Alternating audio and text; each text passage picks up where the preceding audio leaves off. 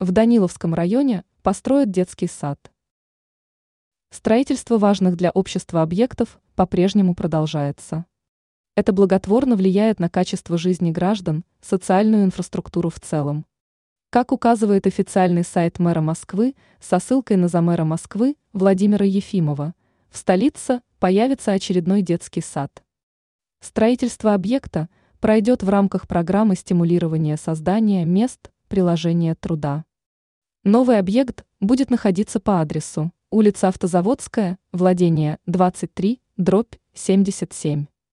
Его площадь достигнет порядка 4000 квадратных метров. Отмечается, что после введения здания в использование там возникнут новые рабочие места. Их количество составит 56. Кроме того, возведением детского сада займется инвестор.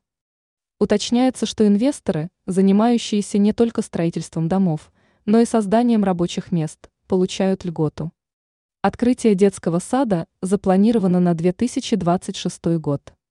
Ранее сообщалось о строительстве жилья в России.